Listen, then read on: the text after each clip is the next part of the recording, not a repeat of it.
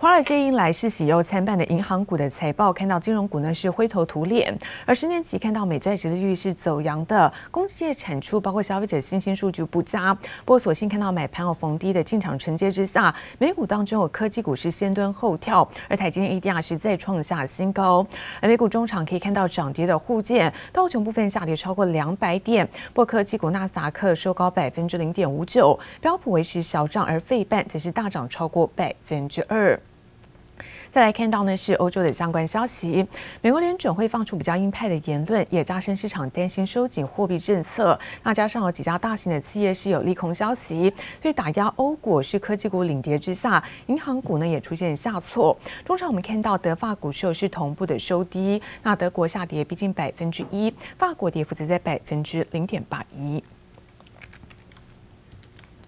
而智慧型手机现在发展成熟，现在各家比拼的就是在更高阶的一些拍照功能。就在陆系的新机有主打是医美级的自拍，那么配备高达是五千万像素的前置镜头，甚至在手机上方啊加上了四颗的补光灯，可以来调整色温。来自于在市调机构预估，那两亿像素的主镜头产品可能会在今年来做商用，品牌商也将会回归消费需求，而预期三颗镜头会是在未来两到三年的主流设计。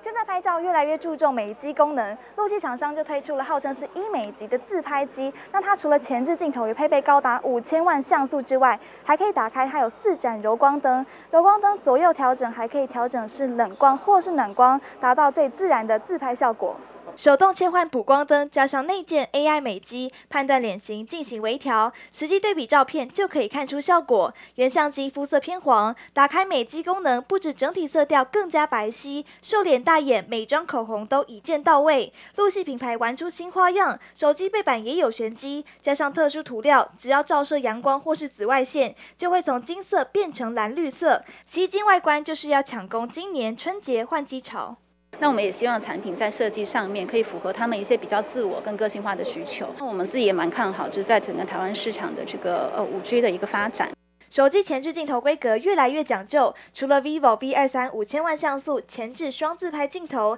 今年出新机还有 Realme 九 i 主打 CP 值，顺手拍下漂亮自拍，前置镜头一千六百万像素。至于传出二月底开卖的 Samsung Galaxy S 二二 Ultra，相机规格和前代相同，前置也高达四千万像素。当然。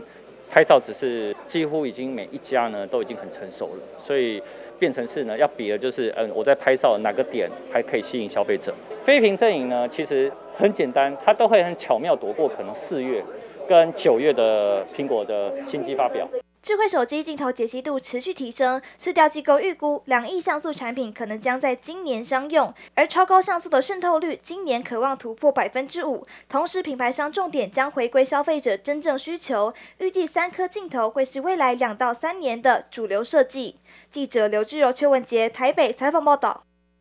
而贵州茅台酒被中国呢当做是资产跟身份地位的一个象征。那今年再度推出的是茅台虎年的生肖酒。那市场上虽然还没有现货，但价格已经从一瓶那建议售价两千四百九十九人民币，哄抬到是六千的人民币，相当于台币呢是二点六万元。不过现在酒行分析认为，随着年后这个供货供需恢复正常，那虎年的生肖酒的价格恐怕将会因此回落。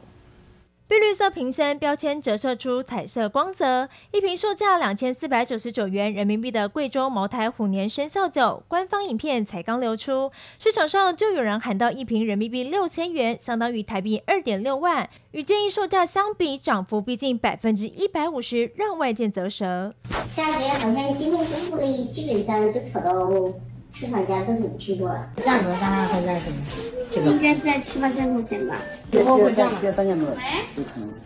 贵州茅台第九年发行生肖酒，市场上虽然未有现货，但价格却稳先飙涨。更有电商平台喊出一瓶人民币七千块，月销单量竟然也有七十二笔。但白酒行业分析师蔡雪飞分析，随着年后供需恢复正常，生肖酒价格恐怕将因此腰斩。年前的时候，大家都是趋之若鹜嘛，但是年后就送礼都结束了，当然这个价格就有可能会崩跌，因为有人收到之后他会拿出来卖啊，所以那个供给就会变得比较大，之后这个炒作风气自然在年后就会被压制住。贵州茅台酒不仅象征身份地位，在佳士得国际排行上，单瓶估价也都从五万人民币起跳。上市一九五九年五星牌，甚至上看一百六十万人民币，近七百万台币。八十年代三大革命、张大千特别纪念版等等，也深得藏家喜爱。进入金虎年，除了当季茅台酒未销售，价格就先被哄抬一波。过往拥有历史印记的生肖酒，也吸引众多藏家趋之若鹜。记者罗夫斯林秋强综合报道，而政府积极打炒房，看到央行总裁杨金龙在演讲时最新示警，那央行可能会在适当时机来做升息来抑制房价。未来在货币政策原则上呢，会朝向紧缩，但还是会保留弹性空间，因应的是有这个新的不确定因素。我们的考量的因素呢，还是跟以往一样哈，就是要它的一个不动产的贷款呢，集中度还是高的。最主要的还是一样的哈，就是避免这个囤房哦，还有还有就是囤地啊，特别是在土地啊购买土地的这个这个部分，还有义务贷款，我们希望呢这个供给啊能够增加哦，我们希望是供给增加，不是说只有啊需求的一个限制。打炒房，央行接连出招。总裁杨金龙十五号出席研讨会时，最新表示，央行将会在适当时机升息，这对未来房价有抑制作用，将有助于选择性信用管制措施发挥功效。由于近期房价上涨是全国性，让央行不动产贷款选择性信用管制措施的实施时间可能会更长，而且还有调整空间。市场解读在暗示，不排除会再祭出新一波的打炒房措施。当然，在进入所谓升息循环之后。后的话，我们会认为多少对于房价的飙涨会有抑制的一个作用，但是想要让房价明显的修正，可能以现阶段的低利环境，效果还并不是非常的明显。杨金荣也透露，未来央行货币政策动向会持续观察，未来国内物价涨幅是否会持续居高，以及央行中小企业专案贷款成效，也就是受到疫情影响产业是否已经稳步复苏，也会考量主要经济体升息动向来决定升息的时间点。原则上将会朝向紧缩，但是持续关注，包括全球疫情演变、美中竞争态势发展与气候变迁带来的灾害等，这些可能增加全球景气下行风险的因素。央行会保留弹性空间来应应这些不确定性的挑战。记者陈湘婷、黄彦章台北采访报道。而台积电因为法说呢，又与预期在上周股价开盘就站上六百七十三元。而高盛证券看好，在台积电对于台股带动的效用之下，将今年加权指数高点预估值拉升到了两万一千点。不过相较于台积电，大盘周五呢却是开高走低，那盘中一度重挫超过两百点。不过所幸尾盘呢是跌幅收敛，中场下跌三十三点，收在是一万八千四百零三点。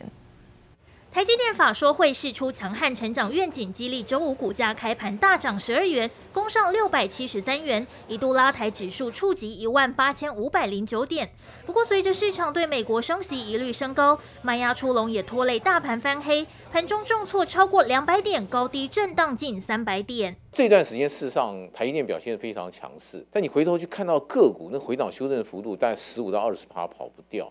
所以代表说，大部分投资人是赚到了指数，但是赔了个股的差价。可能真的要等到这个大盘啊，就是稍微要整理一些，尤其是这些跌升的股票，至少要把底部做起来，大盘才有机会缓步的往上做一个适度的一个反弹。周五大型全指股表现疲软，大力光重挫至跌停两千一百四十元，联发科、红海等股价也纷纷走跌，反倒是航运族群相对逆势抗跌。尽管科技股回档修正，不过美系外资高盛证券基于看好台积电营运前景，已经将目标价定在一千零五十元，进一步预估二零二二年台股目标指数上看两万一千点，股价报酬达百分之十五，是今年第一家喊到两万大关的外资券商。但华南投顾董事长楚祥生提醒，还是要留意美股动向。QE 加速退场，接下来要升息，甚至可能谈到要缩表。那这对于这个高本一比的股票相对比较不利，重点还是要看美股哎，你知道，如果美股真的受到这个鹰派的货币政策的影响，这个高点如果说没有办法持续的破的话，我觉得台股要走大多头的格局看起来是有一点点难度。楚祥生建议可以留意叠升个股，不过指数剧烈震荡，不少投资人还是偏爱 ETF。观察三档人气标的，包括国泰台湾五 G Plus、费城半导体，还有国泰股利精选三十，实际收益分配都已经出炉，预计在十八号除夕，届时也可望释出资金活水。记者黄雄站台北采访报道。而晶圆代工大厂台积电举办法说会之后，不但营收获利创下新高，那资本支出冲上四百四十亿美元，为市场上演是一场台积电的惊奇秀。而随着营运表现告捷，在上个礼拜五，那台积电现股是以在上涨十二元做开出，盘中一度回到平盘，而中场收在六百七十二元。看到台积电 ADR 在周五的收盘价也再创下历史新高。不甩美国科技股震荡加剧，台积电 ADR 周四股价再创天价，不但开盘冲高超过百分之九，盘中一度上攻一百四十五美元，最终涨幅收敛到百分之五点三，收在一百三十九点一九美元，但仍写下历史新高。可见继十三号法说会后，不论是获利展望还是资本支出，台积电都为外资法人上演了一场惊奇秀。And importantly, a major in capital spending, which is indicative of strong demand visibility into the future. Uh, we're bullish on TSMC, and we believe that this quarter confirms our long-term view. 继台积电 ADR 大涨，各大外资也发出最新报告。高盛原本就破千的目标价，再调高至一千零五十元。美银从法说会前才调过的目标价八百三十元，会后再喊上九百元。瑞信证券也上调至七百五十元。至于先前曾提出台积电成为死前的摩根士丹利，虽然仍维持中立看法，但目标价还是调高到六百四十八元。We also understand that the IDM customer has their own plans for future insourcing, and we already have taken this into our capacity planning consideration. And we do not depend on any one single customer or product. 所以台积电增加资本支出，拉升三纳米良率，外传就是为了 Intel 将竹科宝山的研发中心改成三纳米的生产基地，等于是让两大客户 Intel 和苹果的生产线分开。半导体业者也透露，台积电和 Intel 合作的规模远超乎预期，甚至会成为长期的关系。可见为了客户，台积电的动能持续冲刺。记者林威清、苏伟明综合。报道。而长荣海运在日前年终狂撒四十个月，除了在海岸大楼的一些海运大楼这些案情人员之外，而在外跑船的这些船员呢，也通通都领得到，所以外界呢真的是超级羡慕。那现在阳明海运在上周五召开董事会，传出也决定有加发十五成的年终，如果中秋端午争取再加发，估计也有上看将近三十个月。而联发科现在五 G 晶片有再添新兵，这个第一颗五 G 的毫米波，那么系统单晶片预计在今年第二季就会出货，而第三季就有终端产品，将会主打是欧美市场，有利于市占再提升。而联发科也强调，这个三纳米不会缺席，而目前也正在研发当中。联发科技日前推出旗舰款晶片天玑九千，十四号预告又有新兵即将报道，首颗五 G 毫米波系统单晶片，预计今年第二季放量出货，第三季就会见到搭载单晶片的终端产品。而不同于天玑九千瞄准中国市场，这次将主打欧美市场，有利美国市占从三成再向上提升。联发科也强调，在三纳米不会缺席，目前正在研发当中。晶圆代工厂立积电十四号公告，去年第四季财报，税前盈余七十三点八三亿元，EPS 二点零八元。去年全年税前盈余一百九十二点一四亿元，年增三倍，EPS 达到五点四三元，超过半个股本。董事长黄崇仁表示，今年产能持续供不应求，其中逻辑 IC 最为吃紧。随着涨价效应陆续发酵，营收可望逐季垫高，全年毛利率突破五成以上。中钢十四号一如市场预期，二月盘价开出平低盘，平均调降百分之一点六二，